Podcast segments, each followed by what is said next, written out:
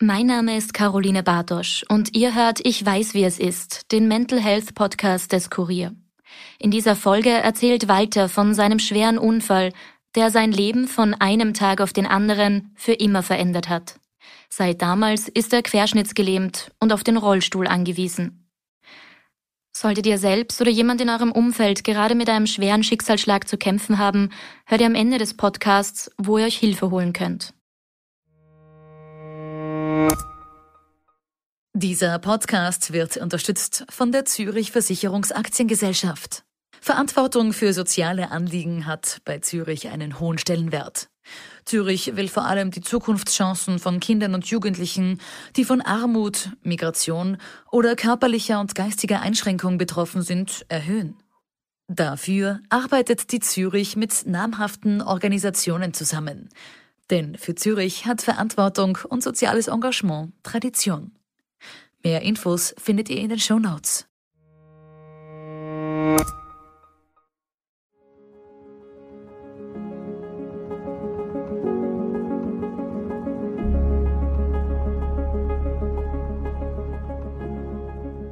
Hallo, mein Name ist Walter und ich weiß, wie es ist, nach einem schweren Unfall wieder neu anfangen zu müssen.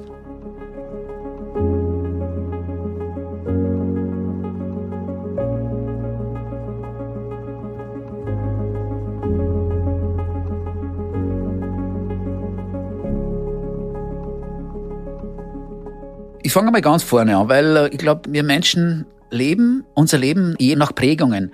Äh, die ersten Prägungen habe ich natürlich von meinen Eltern bekommen, von meinen Geschwistern, von den Nachbarnkindern. Also ich bin in, einer, in einer ländlichen Gegend aufgewachsen, im Innviertel, in einer Gemeinde, wo jeder jeden kennt, sehr familiär, sehr viele Vereine, sehr ähm, intim eigentlich alles. Ich bin sehr bodenständig erzogen worden und sehr religiös auch. Und ich glaube, das ist vielleicht schon der erste Punkt an dem, was wir festhalten können, wenn es uns wirklich schlecht geht, wenn man irgendwas hat, an das, was man wirklich glauben kann.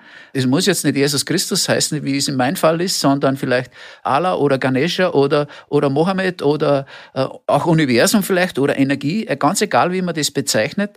Ich glaube, es ist wichtig, dass man irgendwas hat, an das, was man sich festhalten kann. Und bei mir ist es eben der religiöse Glauben. Ich bin jetzt nicht einer, der jeden Sonntag in der Kirche ganz vorne sitzt und nur das lebt, was der Pfarrer erzählt, sondern ich versuche das in mein Leben zu bringen und wirklich auch mit meinen Mitmenschen zu teilen, meinen äh, tiefen Glauben. Da bin ich meinen Eltern richtig dankbar, dass wir eben so religiös und bodenständig erzogen haben.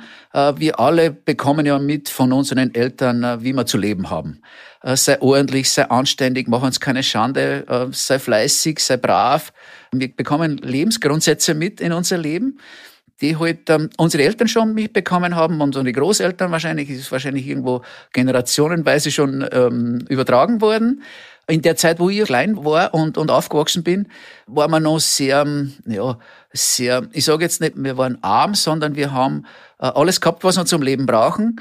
Aber ich bin in einem Holzhaus aufgewachsen, das ungefähr 250 Jahre alt ist wo die Eisblumen im Winter auf der Innenseite waren, weil äh, die Dämmung natürlich dementsprechend schlecht war.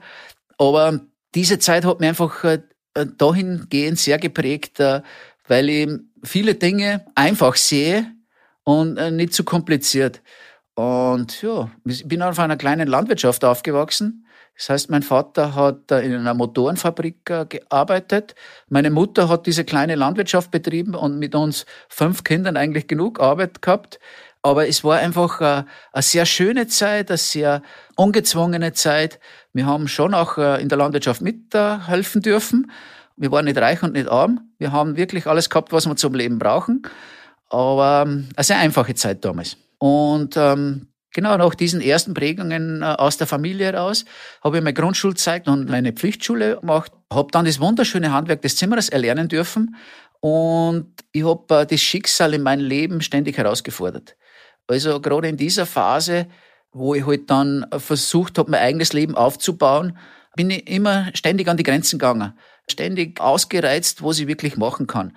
Und das beschreibt mein erstes Leben, glaube ich, schon sehr gut.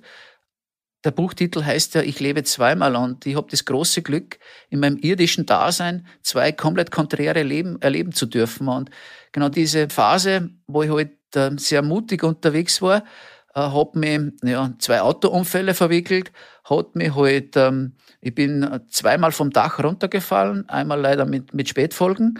Äh, ich habe Motorradfahren da, ich habe äh, Fallschirmspringen da, ich habe Fracktauchen da, äh, alles was mit Risiko verbunden war, alles was mit Adrenalin verbunden war eigentlich, war irgendwo zu finden drin. Habe eben dadurch, glaube ich, schon mein Schicksal ein bisschen gereizt und ja, vielleicht hat das auch dann zu meinem folgeschweren Unfall geführt.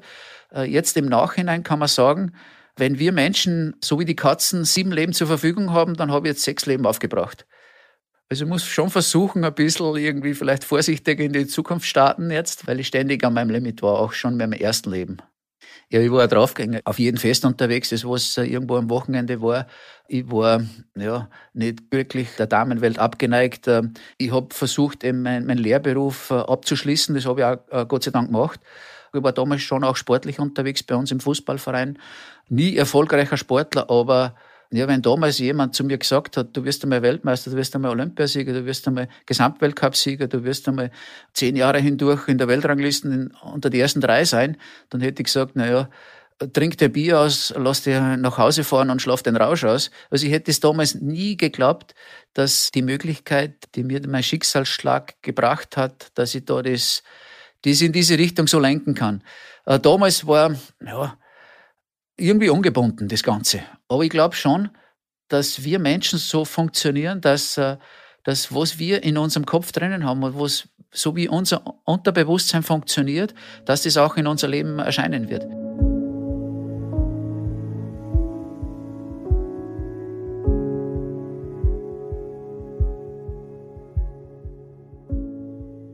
Damals in der Pflichtschule, in der, in der Hauptschule damals, den ersten Kontakt mit behinderten Menschen gehabt habe oder in Biologie gelernt habe, was eine Querschnittlähmung äh, ist, haben wir gedacht, naja, ein Rollstuhl kann nicht so schlimm sein. Eine Behinderung selber zu haben, ja, mit dem habe ich mich damals natürlich nicht auseinandergesetzt, aber irgendwo war das in meinem Unterbewusstsein drinnen. Und ich habe mir gedacht, eigentlich, ja, mit einem Rollstuhl kann man vielleicht noch umgehen. Für mich war es immer wichtig, dass ich nicht erblinde. Es wird sicher äh, blinde Menschen da draußen geben, die vorher gesehen habe und, und halt das, das Augenlicht verloren haben und, und trotzdem auch ein glückliches Leben haben können. Aber das war für mich eigentlich am schlimmsten, wenn ich nicht äh, die grüne Wiese sehe und die Blumen und, und wenn man vorher was sieht und dann auf einmal nichts mehr sieht. Also das war für mich ein ganz ein, ein schlimmer Gedanke. Mit dem Gedanken, äh, im Rollstuhl zu sitzen, haben wir eigentlich relativ in dieser Phase schon irgendwo vereinbart, für mich selber und wenn man dachte, na, das kann nicht so schlimm sein, ein Leben im Rollstuhl. Aber Rollstuhlfahrer und Rollstuhlfahrer haben halt auch nicht gleich. Es gibt sicher Rollstuhlfahrer, die 24-Stunden-Pflege brauchen. Also ich habe Gott sei Dank mit meiner Behinderung das Glück, dass ich ein sehr selbstständiges Leben führen kann. Das heißt, wir sind nicht alle gleich und ähm, jeder Mensch ist äh, äh, separat zu betrachten. Aber ich habe mir damals mit 16 oder in dem Bereich schon gedacht, Rollstuhl ist für mich kein Hindernis. Walter besucht uns für dieses Gespräch in der Redaktion. Schon bei der Begrüßung lächelt er, seine blauen Augen strahlen. Sein Händedruck ist fest und er bietet jedem gleich das Du-Wort an. Bei unserem Land macht man das so, sagt er in seinem Innviertler Dialekt. Seine Haare sind abrasiert, nur auf seinem Kinn ist ein dünner Streifen Bart stehen geblieben. Er trägt ein dunkelblaues Hemd, eine beige Hose und grau-gelbe Sportschuhe. Im linken Ohr hat er ein Flinsal. Bevor wir anfangen, nimmt Walter einen großen Schluck von seinem Kaffee und holt aus seiner Tasche, die hinten auf seinem Rollstuhl befestigt ist, das Buch, in dem er seine Geschichte erzählt und mit dem er anderen Menschen Mut machen möchte. Er hat es uns gemeinsam mit seinem Fotokalender, der voll mit seinen Highlights der letzten Jahre ist, als Geschenk mitgebracht. Ich bin dann zum österreichischen Bundesheer gegangen, meine, meine acht Monate damals gedient ja, am Anfang war es noch ganz lustig, weil eben in der Grundwehrdienstzeit die Ausbildung sehr interessant war damals für mich. Dann war ich leider so ein, ähm, Überbrückungskontingent und wir, sie haben nichts Besseres zu tun gehabt mit mir, als mit so einem Schranken zu stellen und eine Kaserne zu bewachen. Und dann haben wir gedacht, naja, das ist jetzt nicht das Gelbe vom Ei, was ich eigentlich äh, mich da in der Bundesheerzeit vorgestellt habe. Hab dort ähm, einen Zettel unter die Nase gehalten bekommen, da ist drauf gestanden United Nation Peacekeeping Force. Dienst für die Vereinten Nationen im Zuge des, des Bundesheeres. Es war außerordentliche Präsenzdienstzeit. Äh, habe diesen Zettel ausgefüllt und nach Wien geschickt. habe das Glück gehabt, dass ich die dort genommen habe und dann war ich halt sehr, sehr lange Zeit eigentlich für das österreichische Bundesheer im Ausland, im Einsatz. Und das hat mich richtig geprägt und eigentlich, also das war der erste große Schritt in, in mein jetziges Leben, weil äh, wie der Horizont aufgemacht worden ist, was da draußen gibt. Ich bin von der 1500 Seelengemeinde rausgekommen und habe die Welt erleben dürfen. Ich habe andere Völker kennenlernen dürfen, andere Nationen, andere Regierungssysteme, andere Kulturen. Da kriege ich heute noch Gänsehaut, wenn ich da an diese Zeit denke, weil ich bin weltoffener geworden in diesem Moment. Und diese Weltoffenheit begleitet mich nach wie vor. Ich reise sehr gerne nach wie vor. Ich bin sehr gerne mit anderen Menschen zusammen. Und ich glaube, die Schlagwörter in unserer Gesellschaft sollten nicht heißen schneller, höher, weiter, sondern eher nachhaltiger, diverser und, und sozialer vielleicht. In dieser Phase waren aber auch negative Einflüsse schon in meinem Leben. Ich habe zum Beispiel bei einer Demonstration, ich war damals drei Jahre in Zypern stationiert, gesehen, wie ein Mensch durch eine Schusswaffe stirbt. Und das waren äh, sehr prägende Momente auch für mich, weil ich gedacht habe, wie kann ein Mensch sein Leben riskieren für äh, eine Sache. Es ist super, wenn man sich für andere einsetzt oder für eine Idee oder für, ja, weiß ich nicht, wenn man sich benachteiligt fühlt, für was anderes einzusetzen, aber sein Leben so zu riskieren und Damals waren wir eben in der Pufferzone zwischen südlichen Teil der Griechen und nördlichen Teil der, der türkischen Bevölkerung auf der Insel. Und der junge Grieche wollte heute halt in seiner Euphorie auf den türkischen Fahnenmasten raufgeklettert und wollte die türkische Fahne darunter holen. Und ja, die türkischen Scharfschützen haben leider dann eben äh, von diesen Fahnenmasten runtergeschossen und er ist, weiß ich nicht, 15 Meter hinter mir auf dem Asphalt aufgeklatscht und äh, wir haben versucht, eben da ein bisschen Ruhe in diese Situation zu bringen als UNO-Soldaten, aber es war eine sehr heikle Situation, weil er ist auch äh, ein UNO-Kollege aus England auch da reingekommen und, und wurde leider auch dann mit Hubschrauber weggeflogen und so. Also sehr, sehr prägende Momente in, diesen, in dieser Lebensphase, wo wir eigentlich wirklich äh, darauf besinnt haben, wo, was das Leben wirklich ausmacht, also was wirklich wichtig ist im Leben. wenn ich da vielleicht eine kurze Anekdote aus dieser Zeit noch erzählen darf. Wir waren im Camp stationiert auf der nördlichen Seite der Insel.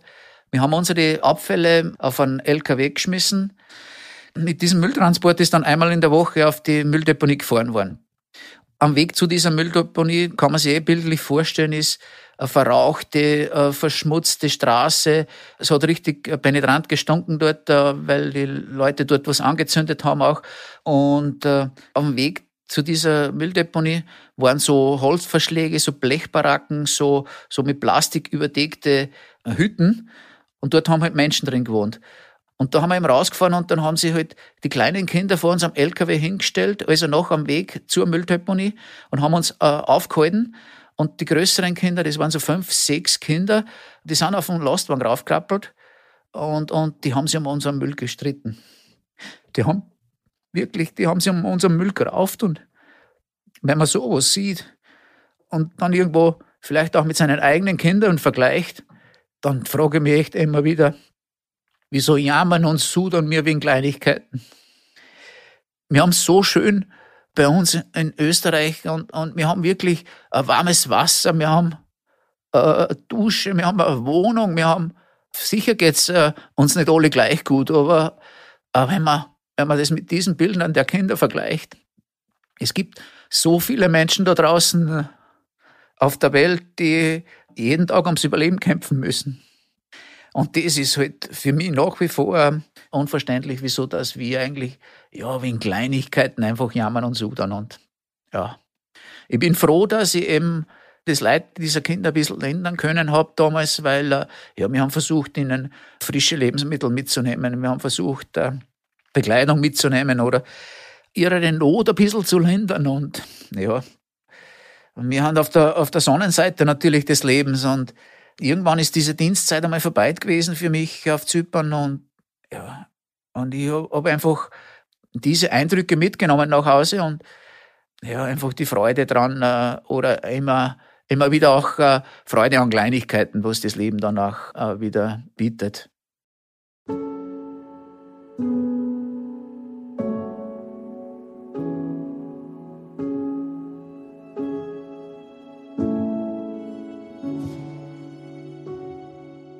wenn man die Sonne aufgehen sieht. Und, und äh, wie gesagt, äh, wir haben einen vollen Kühlschrank, wir haben äh, äh, ja, ein Wasser zur Genüge. Wir haben wirklich alles, was wir fürs Überleben brauchen und, ja. und was dann wir, wir schimpfen und, ja, wir jammern, weil, weiß ich nicht, der Nachbar mehr hat oder, keine Ahnung, irgendwer ein größeres Auto hat oder irgendwer, nein. Manchmal ist es sehr, sehr unverständlich für mich, wieso dass wir eigentlich ja, unser Leben so kompliziert gestalten, weil es nicht sein müsste. Ne?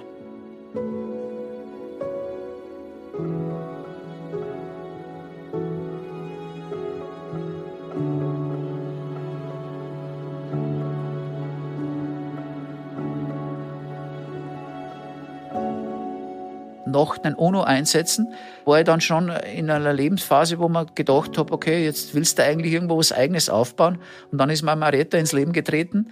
Ich habe damals nur eine kleine Wohnung gehabt in Scherding und ähm, ja, war auf der Suche eben auch nach einem eigenen Nest, wo wir uns halt irgendwie gemeinsam dann vielleicht auch äh, das Leben teilen können. Dann haben wir eben ein kleines Haus gefunden und auch in dieser Gemeinde, wo ich eben aufgewachsen bin, in Rheinbach im Innkreis, äh, zwar an der anderen Ecke, aber ja, es war ein altes Haus und wir haben dann irgendwo versucht, eben unser eigenes Nest zu bauen, ähm, haben das alte Haus saniert und renoviert und die ersten Arbeiten waren irgendwo Tapeten runterzukratzen und es ist immer mehr, war noch immer mehr. Und irgendwann haben wir halt dann die Mauer weggerissen und irgendwo haben wir einen neuen Dachstuhl draufgebaut und irgendwo haben wir das Haus erweitert und irgendwo haben wir neue Heizung reingebaut und, und ja, sehr, sehr viel Geld natürlich auch reingeflossen, allein schon durch den Kauf. Aber es war einfach die Lage dieses Hauses so schön, weil ähm, irgendwo kein großes Siedlungsgebiet, sondern eher am, am eigentlich auf drei Seiten des Hauses ist Wald und so hat eigentlich diese positive Zeit begonnen. Ich bin eben äh, ja, nach dieser Phase, wo wir das Haus gekauft gehabt haben, wieder äh, in Niederbayern in einer kleinen familiäre Zimmerei begonnen zu arbeiten. Wunderbar, äh, wirklich äh, tolle Arbeitskollegen und eine klasse Arbeit. Wie es ist, auch in der Privatwirtschaft, der Druck, Arbeiten zu erledigen, ist von außen her sehr, sehr hoch meistens. Es war ein Freitag, wo es geregnet hat. Wir haben gerade einen neuen Dachstuhl für ein Privathaus gemacht. Es war so ein bisschen ein Hanghaus. Auf der unteren Seite, wo die Dachhöhe sehr über vier, fünf Meter war, da war ein Schutzgerüst. Nur auf der oberen Seite, wo halt ähm, diese Dachkante nicht so hoch ist, äh, waren halt keine Sicherheitsvorkehrungen durch das, dass er schon so lange als Zimmerer beschäftigt war, ist sehr, sehr viel Routine dabei gewesen und, und eine Sekunde auf die andere kann ein Leben komplett anders ausschauen. Ja, und es war am Freitag und nass und dann haben wir gesagt, na, es ist zu gefährlich, keine Aussichten auf schöneres Wetter. Habe gesagt, äh, am Freitagvormittag, wir brechen die Baustelle jetzt ab und machen am Montag weiter. Äh, genau, es hat aber leider dann das ganze Wochenende durchgeregnet. Und am Montag in der Früh war wieder so ähnliche Situation wie am Freitag. Also auch die Balken und das Dach waren aus. Der Chef hat natürlich gesagt, ja, wir sollten schon irgendwie auch das Dach zubekommen. Der Bauherr will natürlich auch äh, die nächsten Bauschritte machen, dass das Haus der Rohbau trocken wird. Und die nächste Baustelle steht natürlich schon wieder Mitte der Woche an. Und es war sehr, sehr viel, ja, äh, negative Einflüsse in diesem Moment. Eben kein Schutz, keine Schutzvorkehrungen, äh, nasses Dach, äh, äh, der Druck ein bisschen vom, von der Firma und, und auch vom Bauherrn. Und, und selber will man natürlich auch fertig werden, selber will man natürlich auch äh, abschließen und, und die neue Baustelle eben anfangen. Und diese paar Momente der Unaufmerksamkeit waren eigentlich, es war kurz nach halb neun am Morgen. Ich bin mit einem Backel Dachziegel in der Hand Richtung Dachkante runtergegangen und bin mit einem unaufmerksamen Schritt, äh, mit einem unvorsichtigen Schritt äh, ins Rutschen gekommen auf der nassen Dachschalung und halt ausgerutscht und kopfüber von dieser dreieinhalb Meter hohen Dachkante runtergefallen. Während der Absturz habe ich diese Dachziegel noch äh, weggeschmissen, weil man dachte, dass wir irgendwie nicht rauffallen. Man denken kann man in so einer kurzen Phase eher relativ wenig. Habe versucht, mich während der Absturzbewegung zu drehen. Im Nachhinein gesehen, im Nachhinein ist man immer schlauer, kann ich sagen, die Absturzhöhe war zu wenig hoch, weil ich eben kopfüber von der Dachkante weggefallen bin und in der Drehbewegung genau mit dem Rücken auf einen, auf einen Erdhaufen gefallen bin.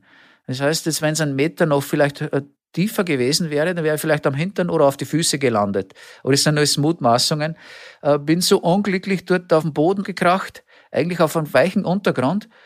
Glück auch wieder, weil wenn es nur zweieinhalb Meter gewesen wären, zum Beispiel, wäre vielleicht aufs Genick gefallen und wäre vielleicht, ja, jetzt könnte jetzt vielleicht nicht einmal noch da sein jetzt. Aber ich bin dort unten aufgekracht und habe mir leider in diesem Moment den zehnten, elften Brustwirbel gebrochen und das Rückenmark in diesem Bereich so stark verletzt, dass halt ähm, meine Querschnittlähmung daraus resultiert hat. Ich war ansprechbar, habe aber sofort gemerkt, ich wollte mich aufsitzen, hat nicht funktioniert. Ich habe zu meinen Füßen runtergeschaut und habe gemerkt, äh, eigentlich habe ich das Gefühl gehabt, äh, die Füße liegen 90 Grad zum Oberkörper. Habe runtergeschaut und habe gemerkt, äh, die liegen gerade und ich habe es weder irgendwie anziehen noch, noch bewegen können. Es ist ein ganz schierches Gefühl. Es hat sich irgendwie angefühlt, wie wenn das Leben aus meinem Körper rausweicht. Es war so ein komisches Kribbeln. So kann man sich vielleicht am Anfang ein bisschen vorstellen, wie wenn einen die Finger einschlafen, so ein taubes Gefühl war das am Anfang. Das ist, ja, wie, wie, wie wenn das Leben aus einem Körper rausweicht. So in diese Richtung hat sich das angefühlt. Habe aber gemerkt, äh, die Erstversorgung, die hätte nicht besser und nicht schlechter sein können. Die haben mich, mein Arbeitskollege hat gemerkt, dass ich abgestürzt bin, obwohl er im, auf der anderen Dachseite war zu diesem Moment. Der hat es nicht gesehen, wie ich gestolpert bin. Hat mich dann unten gehört wahrscheinlich und ist rübergekommen und hat die Rettungskette in Gang gesetzt. Die Erstversorger haben mich mit einer Luftmatratze gelagert, äh, um nicht irgendwo noch mehr zu beschädigen, obwohl eh schon alles kaputt war da hinten im Rückenmark. Bin dann in einen Hubschrauber gegeben worden und Polizei war da und die Feuerwehr hat die Unfallstelle abgesichert und äh, einen Hubschrauber eingewiesen und bin dann äh, nach Regensburg in die Uniklinik geflogen worden zur Erstversorgung. An der Unfallstelle ist mir natürlich irgendwo auch ein Schmerzmittel gespritzt worden, obwohl die, die Schmerzen so eigentlich gar nicht so intensiv waren. Es war halt eher diese kleine Verletzung an der Hand, die wir in diesem Moment zugezogen haben, wo ich die, die Dachziegel weggeschmissen habe, mehr wehgetan als der Bruch der Wirbelsäule. In Regensburg hat mich dann der Oberarzt erst versorgt und den Bruch stabilisiert. Bin dann irgendwann nach zwei, drei Stunden im Wachraum munter worden, nach diesem Eingriff. Genau, nach der ersten Phase, wo ich munter worden bin, ist der behandelte Arzt dann zu mir gekommen. Äh, er hat damals gesagt, Herr Ablinger, er hat mir erklärt, was sie gemacht haben äh, wie sie das da jetzt in die Knochen befestigt haben und wie sie den Bruch stabilisiert haben. Und hat mir aber gleich im gleichen Atemzug schon auch gesagt, das Rückenmark ist in diesem Bereich zerfetzt. Die Nerven werden sie nie wieder verbinden. Sie werden den Rollstuhl nie wieder verlassen können mit dieser Art der Verletzung.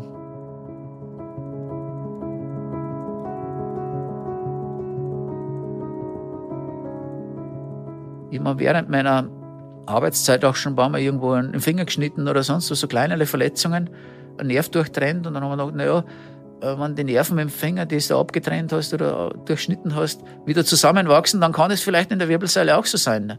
dass sich diese Nerven wieder verbinden und ja, und ich wieder halt irgendwie äh, gehen kann und irgendwie wieder rauskomme aus dieser Situation. Ähm, ja, im Nachhinein betrachtet war, hat er leider recht gehabt, der Herr Oberarzt.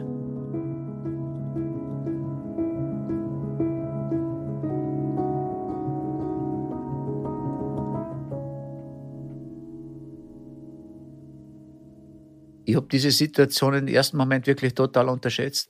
Wenn man einen Rollstuhlfahrer durch die Stadt fahren sieht, dann denkt man sich, naja, also, ein armer Rollstuhlfahrer kann ich gehen oder sonst was. Gell? Und auf einmal ist man selber der Mensch, der im Rollstuhl drinnen sitzt und ein neues Leben braucht. Ne? Da hat mein zweites Leben angefangen und meine Frau hat mich dann damals schon auch standesamtlich, also wir waren schon verheiratet ein Jahr vorher und hätten eigentlich die kirchliche Hochzeit geplant gehabt. Es war schon ein freudiges Ereignis, dass äh, meine Frau damals auch schwanger war. Aber gut, sie war ein junges Mädel mit 25 Jahren.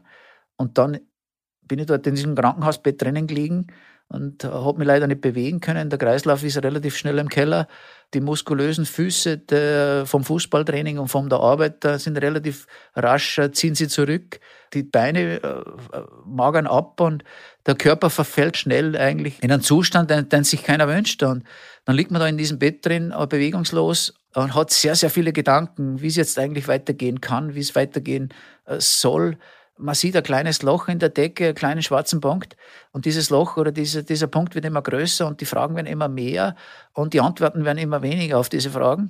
Ich habe echt nicht mehr gewusst, an was ich mich orientieren soll, an was ich mich festhalten kann, an was ich denken soll. Äh, der körperliche Schmerz war, war präsent, sondern eher der mentale Schmerz. Wie ich aus dieser Situation eben das Beste machen kann. Äh, ich habe null, null Antworten auf irgendwelche Fragen gehabt.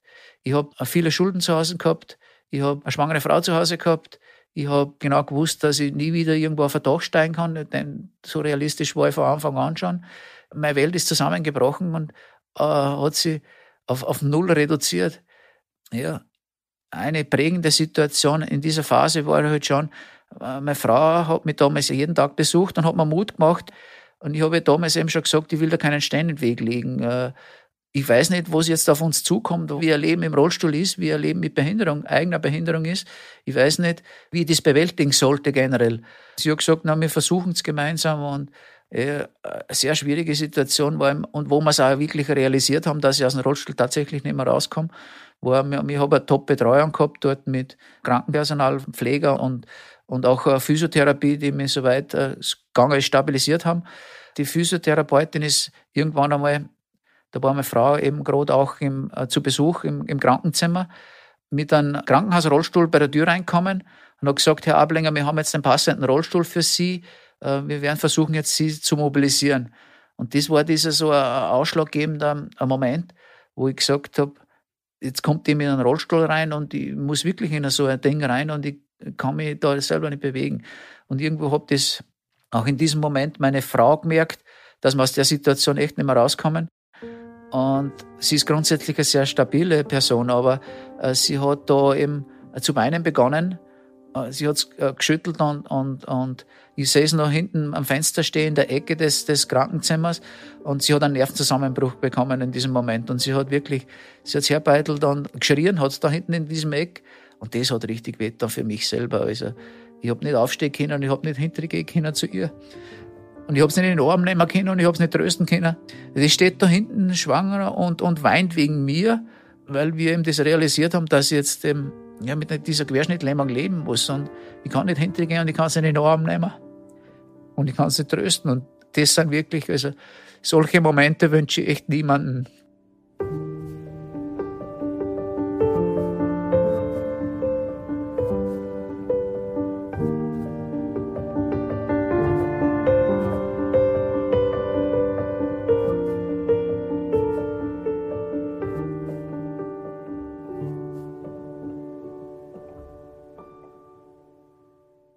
Wir sind dann eben mit dieser Situation konfrontiert worden, dass ich jetzt mit einer eigenen körperlichen Einschränkung leben muss.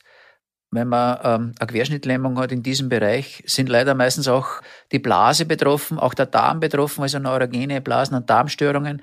Natürlich auch die Sexualfunktionen, wo es damals eine Riesenhürde war für unsere Beziehung, für unsere eigentliche Ehe schon damals. Wir haben beide nicht gewusst, wie das jetzt eigentlich weitergehen kann oder soll. Ja, der einzige kleine Strohhalm in diesem Moment war wirklich unser ungeborenes Kind. Und wir wissen, diesen ungeborenen Kinder versuchen Eltern zu sein. Ich habe dann wirklich, das war der, der wirklich der, der, kleine Lichtblick in meinem Leben, wo es mir die erste, die erste bisschen Motivation gegeben hat, aus diesem Tief wieder herauszukommen, war das ungeborene Kind in, im Leib meiner, meiner Ehefrau. Ich habe versucht, meine eigene Behinderung irgendwie hinten anzustellen und ich bin dann eben vom Krankenhaus, von der Erstversorgung auf Reha geschickt worden. Man beginnt wie ein Baby das Leben neu zu lernen. Man muss lernen, wie man wieder auf die Toilette geht. Man muss lernen, wie man sich anzieht, wie man ins Auto reinkommt, damals auch, wie man mobil wieder wird, wie man einen Alltag bewältigen, wie es jetzt eigentlich ein Leben im Rollstuhl tatsächlich ist. Das beginnt wirklich von Kleinigkeiten. Das beginnt äh, weiß ich nicht, wie man zum Waschbecken zu, äh, ranfährt und sich die Zähne putzt, oft so Sachen, an die wo man nie denkt eigentlich. Wie man halt ja irgendwie Socken oder Schuhe anzieht, wie man, äh, weiß ich nicht, äh, ganz, ganz schwierig, äh, Kleinigkeiten oft. Oft wirklich Kleinigkeiten, über die man stolpert dann. Ja, wie man sich mit dem Rollstuhl eben auch dann fortbewegt, wie man irgendwie über kleine Stufen, über so ein Zentimeter Schwellen drüber kommt. Von diesen ein Zentimeter ist man dann auf Reha gelernt worden, wie man auf 5 Zentimeter 10 und 15, 20 und auf einer, auf einer Stufe mit 25 vielleicht noch raufhüpfen kann mit dem Rollstuhl. Man wird aufs Leben vorbereitet und äh, großes Dank an allen, äh, äh, die im Gesundheitsbereich arbeiten, auch in diese Richtung, weil äh, das sind die Eltern des zweiten Lebens oder die, die Bezugspersonen des zweiten Lebens, die da einen neue Möglichkeiten aufzeigt, wie wie ein Leben im Rollstuhl funktionieren kann. Und ja, nicht nur das medizinische Personal, was halt in, in die Reha-Zentren top geschult ist, sondern auch die Pflegekräfte oder eben die Therapeuten oder eben, äh, genau, ich sage jetzt einmal vom, äh, vom Hausmeister bis zum, die ersten, die ersten Menschen, die halt einen im Rollstuhl begegnen. Auch gleich äh, Versehrte vielleicht, die schon mehr Erfahrung haben, mit denen man sich dann austauschen kann.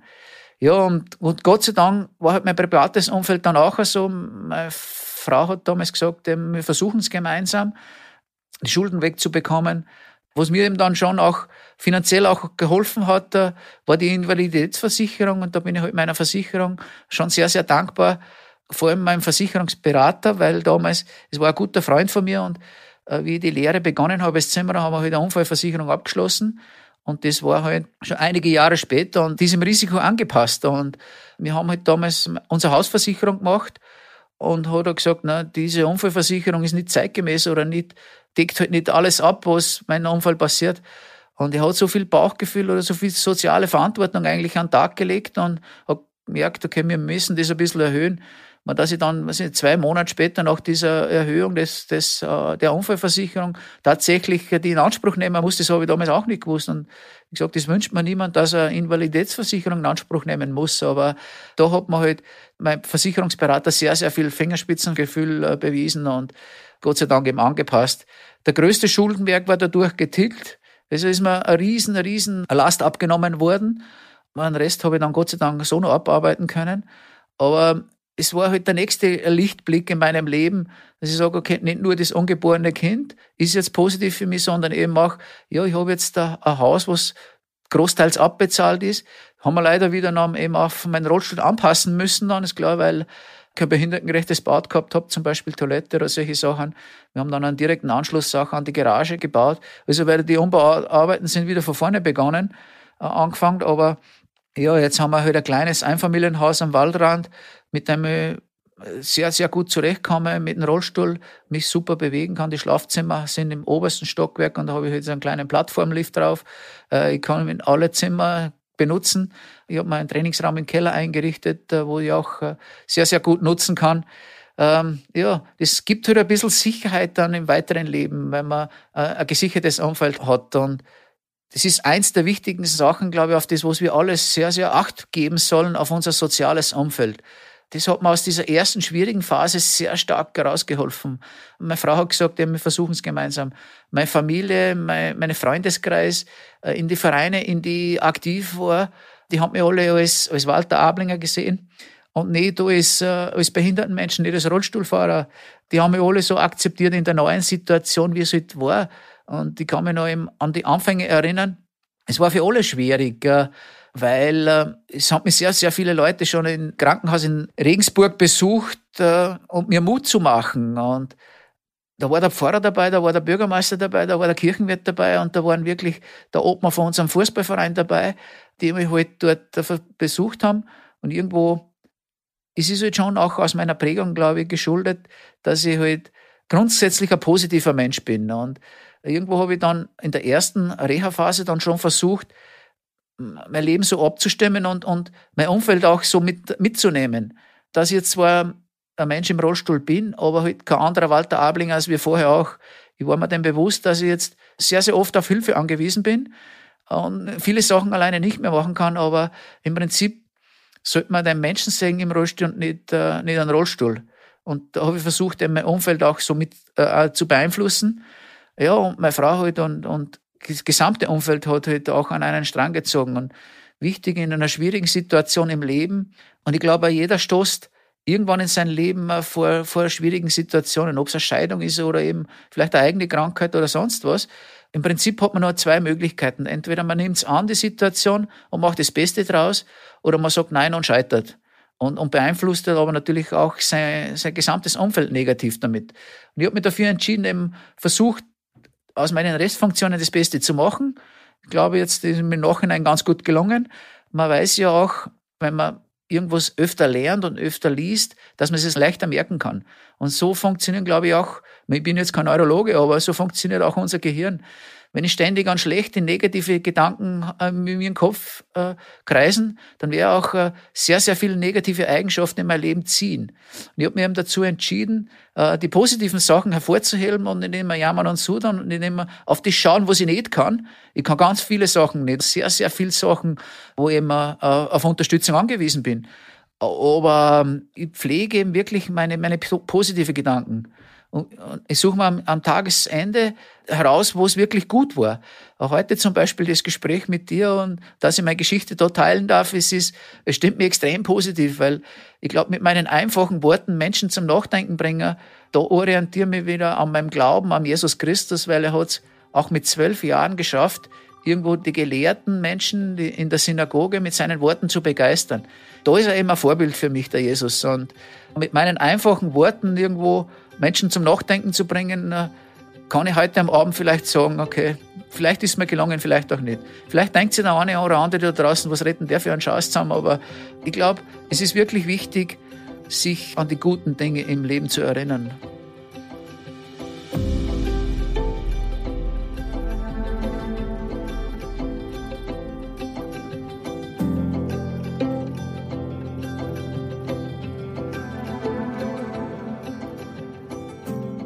Also ich glaube, in diesem Moment, äh, wo man wirklich unbewusst in ein neues Leben geschmissen wird und seine nähere Begleitung damit auch konfrontiert, ich glaube, das ist der einzige Moment, wo man wirklich sagen kann, das ist wahre Liebe. Ich glaube, da habe ich wirklich gespürt in dem Moment, ich bin verschmolzen mit dieser Frau. Wir sind ein Herz und eine Seele eigentlich.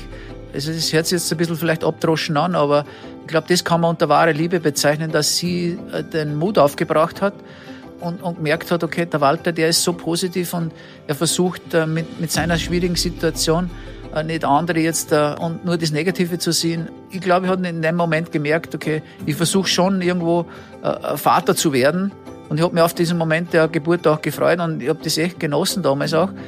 Aber ich glaube, das war der Moment für sie, wo sie gemerkt hat, wir können irgendwie doch ein positives Leben haben, trotz Rollstuhl.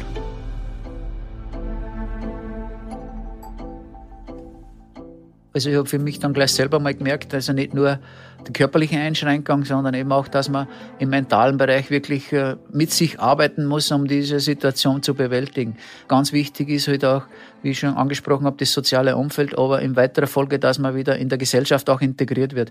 Ich habe dann eine Umschulung gemacht zu Bürokaufmann und habe halt meine Praxis von der Baustelle in das Büro mit reingenommen, habe dann dort Gott sei Dank eine Anstellung bei einer Dachdeckerei bekommen, wo ich sehr, sehr viele Menschen auch dankbar bin, äh, die mich in dieser Phase unterstützt haben, mein damaliger Chef zum Beispiel oder auch meine Mitarbeiter, dass ich die so mitgenommen habe. Man wird wieder ins Leben integriert und diese, diese erste Orientierungsphase nach, nach einem Schicksalsschlag ist sicher auch ganz wichtig für das weitere Leben. Was ich gemerkt habe, dann schon auf Reha, wie wichtig das ist, dass ich meine Restfunktionen bestmöglichst nutze und auch trainiere. Umso fitter das ich bin, habe ich gemerkt, umso mehr kann ich einen Alltag bewältigen auch. Bin ich eben auch mobil und kann mich auch äh, in der Gesellschaft weiter, weiter auch äh, bewegen.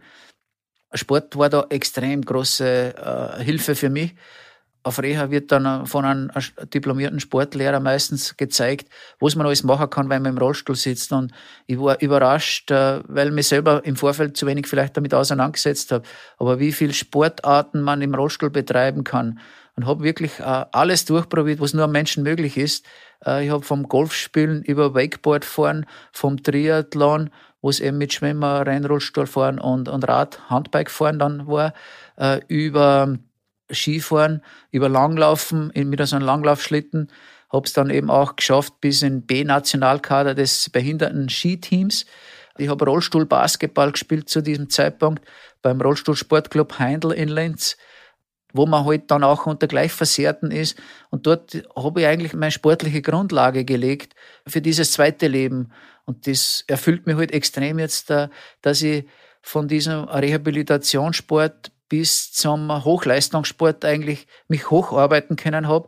Und da bedarf es auch an funktionierenden Umfeld. Das ist nicht nur der Sportlehrer in, im Reha-Zentrum, sondern halt eben auch weiter Trainer oder Leute, die sich mit Behindertensport auseinandersetzen, zum Beispiel in meinem Fall.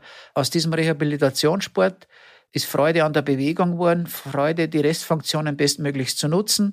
Irgendwann ist einmal bewerbsmäßiger äh, geworden. Ich wollte mal unbedingt einen Marathon fahren äh, mein erster Marathon war eh mit was ich, 2 Stunden 28 oder sowas. Das war damals Linz-Marathon und die Läufer sind zehn Minuten hinter uns gestartet und ich glaube, bei der Hälfte des Rennens hat mir der Läufer schon überholt. Äh, die haben, ich weiß nicht, zwei Stunden zehn oder sowas gebraucht. Ewig lange und, und wirklich äh, sehr, sehr mühsam. Aber aus diesem ersten Wettkampfgedanken ist halt dann eben eine Freude an, an, am Wettkampf geworden Und, und genau, irgendwann sind einmal die ersten Erfolge dann dazukommen, je nachdem, wie die, die, das Sport und das Leistungsniveau halt dann war. Bin ich bei den ersten nationalen Rennen gefahren, die ersten Staatsmeisterschaften dann schon eingefahren. Das war ein Entwicklungsprozess. Bis hin im ersten Europacup-Rennen.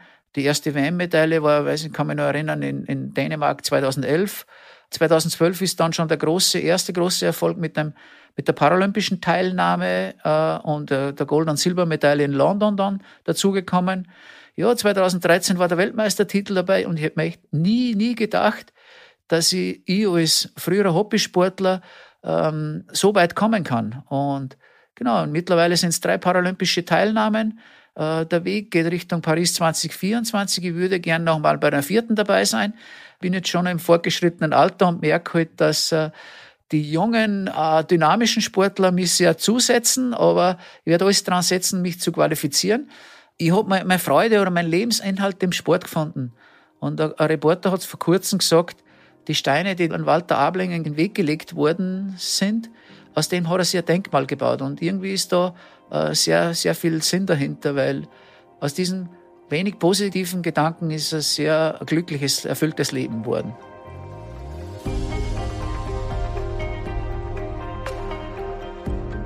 Während des Interviews schmunzeln wir immer wieder über die ein oder andere lustige Anekdote, die Walter erzählt.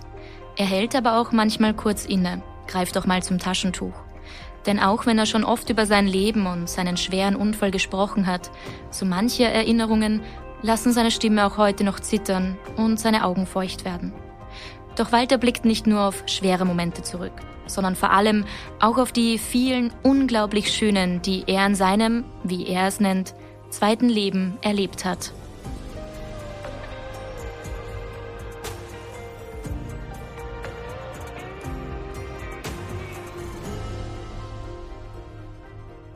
Unbeschreibliche Momente waren sicherlich die Geburt unserer Kinder. Wir haben ja mittlerweile drei Kinder da war es auch wieder so, man muss Hilfe annehmen, wenn man Hilfe benötigt.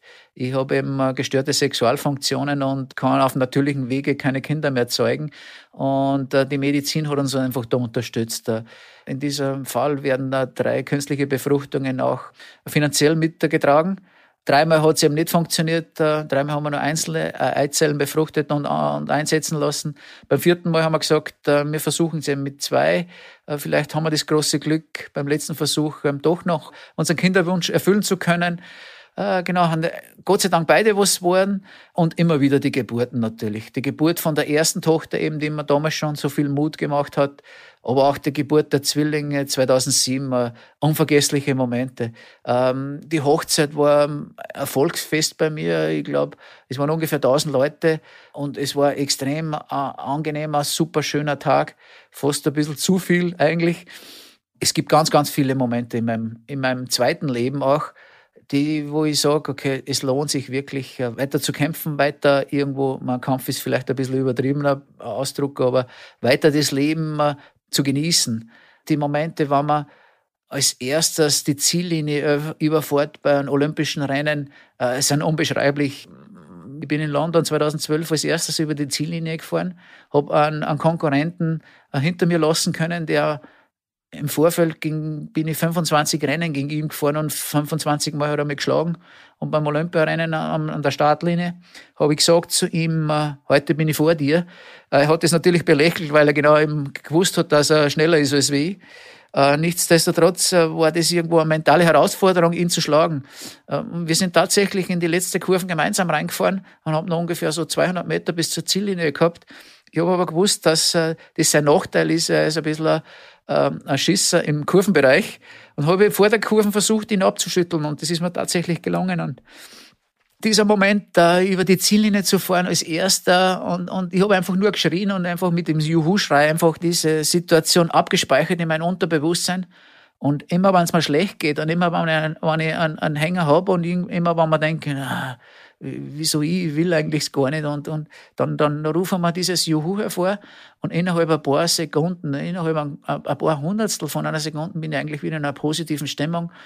Es ist so ein, so ein Schalter in diesem Moment. Von einem negativen Moment, von einer negativen Einstellung Oft ist wirklich nur, ja, wie man auf die Situation schaut oder wie man das betrachtet, diese, diesen Moment. Oft ärgert man sich wirklich, vielleicht über Kollegen, vielleicht über, über Situationen im Leben. Es macht ja keinen Sinn, über das Wetter sich zu ärgern oder über, über einen Krieg in der Ukraine oder äh, wir müssen versuchen, wirklich als Gesellschaft das so gut wie möglich zu bewältigen. Äh, schwierige Herausforderungen. Wir, wir, gerade in letzter Zeit war ja extrem schwierig. Wir haben alle extrem gefordert gewesen mit Situationen, die, die keiner von uns wollte. Und, und, aber nichtsdestotrotz sind wir konfrontiert damit. Trotzdem kann jeder für sich selber in seinem eigenen leben. Ich kann, ich kann den Krieg in der Ukraine nicht beenden, aber ich kann in meinem Eck des Lebens, in meinem Umfeld mein Umfeld so mit beeinflussen und vielleicht ist das nur ein kleiner Schritt, aber wenn wir alle irgendwie äh, das Positive am Leben sehen, glaube ich, dann werden wir sicher auch durch diese Krise äh, positiv kommen. Und wir stehen vor Herausforderungen, wir stehen vor nicht, Inflation, Teuerung und lauter so Schlagwörter, was uns halt gerade aktuell alle begleitet. Äh, aber nichtsdestotrotz sage ich immer wieder, wir leben trotzdem im Paradies und wir sollen trotzdem versuchen, eben die kleinen Dinge im Leben mehr Gewicht zu geben vielleicht. Ähm, weil man denkt natürlich ständig dran und es ist immer jeden Tag präsent. Ich bin Realist und ich weiß genau, dass ich in die Kategorie der Menschen mit Behinderung reinfall. Aber eben, wie gesagt, äh, im Prinzip bin ich kein anderer, als wir vorher auch äh, war, außer dass ich halt jetzt äh, ständig auf Hilfe angewiesen bin. Aber wenn ich in der Früh einen Rollstuhl neben einem Bett stehe und sehe, dann kommt da mal ein kurzer Moment und denke mir, ah, shit, warum hast du mich erwischen müssen? Es ist ein kurzer Moment in meinem Leben, wo ich eben vielleicht täglich auch damit konfrontiert werde, hadere. Aber äh, ich habe mich dafür entschieden, wirklich das Gute im Leben zu sehen. Und ich will gesund alt werden, das wäre mal der Schlüssel zum Ganzen. Ich glaube, das soll unser aller Ziel sein, irgendwann einmal versuchen, das Leben so zu gestalten. Äh, gesunde Ernährung, äh, ausreichend Schlaf, vielleicht eben ein bisschen Sport, ein bisschen Bewegung kann nicht schaden und raus in die Natur. Äh, wir Menschen können nicht leben ohne, ohne Licht, ohne Sonnenschein. Jede Pflanzen oder jetzt Tier, jetzt Lebewesen braucht die Sonne und unbedingt irgendwie die Sonnenstrahlen aufsaugen, wenn sie da sind, irgendwie die Natur genießen, äh, im Wald, äh, Bäume, Wiesen, Berg, ganz egal. Bei uns in Österreich ist so schön. Wir haben so viele Möglichkeiten an einem See oder egal in die Ruhe oder vielleicht auch ja, irgendwo Sport zu treiben, sich in der Natur zu bewegen. Also ich glaube, das ist Lebensqualität, was wir in Österreich haben, was man wirklich, was es in vielen Ländern nicht gibt. Und und das einfach wahrzunehmen und zu spüren, hilft über so manchen Schicksalsschlag hinweg. Und wenn wir uns bewusst sein, dass unser irdisches Dasein irgendwann einmal Ablaufdatum hat, und ich glaube, das geht schneller, als wir wollen. Der Tag wird früher kommen, wo wir am Sterbebett liegen und zurückblicken und schauen, war das jetzt eigentlich unser Leben? War es das schon? Habe ich das jetzt eigentlich so gelebt, wie ich es wollte? Und ich glaube, wenn man Tod mit ins Leben mit einnimmt, dann lebt man bewusster. Ich glaube, ähm, selbst wenn wir 80, 90, ich hoffe, dass alle da draußen 100 Jahre alt werden, aber selbst das ist ein Klacks in der Ewigkeit. Ne? Und wenn man sagt, jetzt, wie lange das das Universum schon gibt oder die Erde oder wir sind eigentlich nur ein ganz, ganz, ganz kleiner Teil von diesem, von diesem äh, Zyklus da. Ich glaube, wir müssen uns wirklich bewusst werden, dass wir leider, leider viel zu früh gehen müssen. Und wenn ich am Sterbebett liege und äh, denke, es war ein, ein gutes, ein schönes Leben, dann glaube ich, wenn ich so abschließen kann, das wäre wär ein Ziel. Ich würde ganz gerne gesund alt werden, soweit es jetzt natürlich meine, meine Behinderung zulässt. Aber ich würde die Erde gern besser verlassen, als ich es vorgefunden habe. Und das wäre eigentlich irgendwo mein Lebensziel.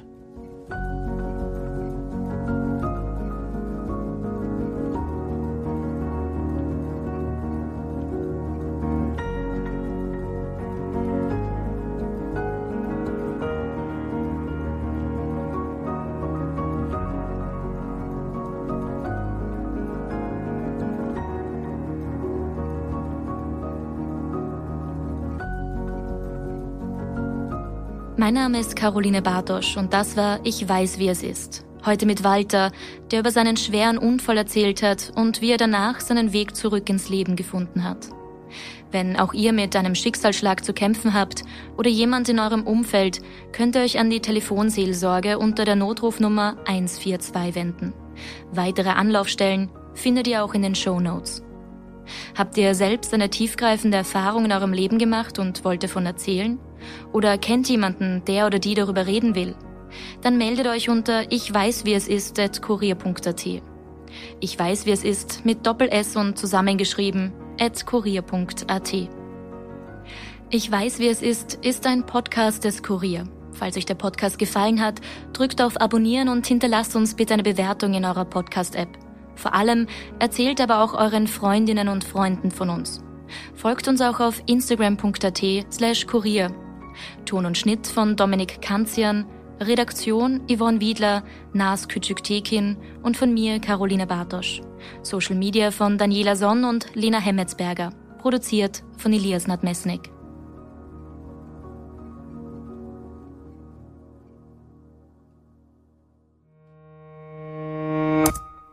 Dieser Podcast entsteht mit freundlicher Unterstützung der Zürich Versicherungs AG. Verantwortung für soziale Anliegen hat bei Zürich Tradition und einen hohen Stellenwert. Risiken können Menschen daran hindern, ihr volles Potenzial zu entfalten und ihre Ziele zu erreichen. Als Versicherung versteht Zürich etwas von Risiken und wie man sich davor schützen kann. Es gibt aber auch Risiken, die sich nicht durch einen Versicherungsvertrag abdecken lassen.